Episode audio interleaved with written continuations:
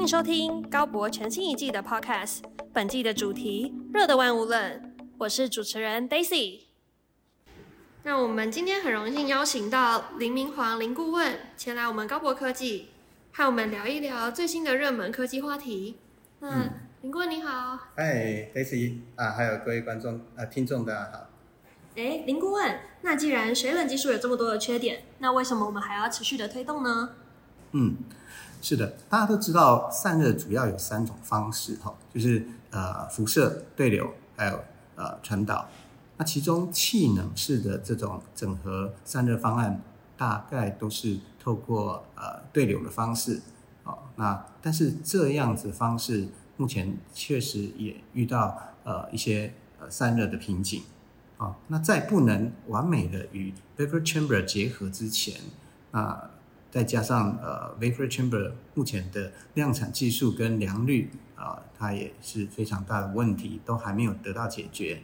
所以这个就是 Intel 目前啊，就晶片的制程相对落后，但是 server 等级 CPU 的功率却又呃耗耗电又特别高的这样的一个前提之下。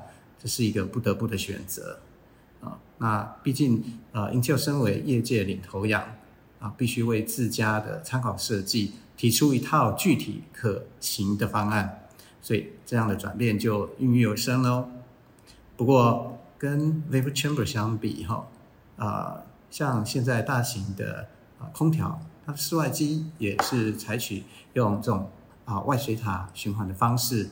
来啊，以便大带走大量的热能。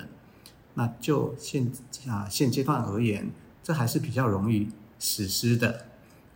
毕竟从技术的角度看来，要防止漏水这件事啊，还是比要处理真空，然后要避免漏气来的容易。那那就算是发生呃这些泄漏啊的状况的话，那水水冷的方式。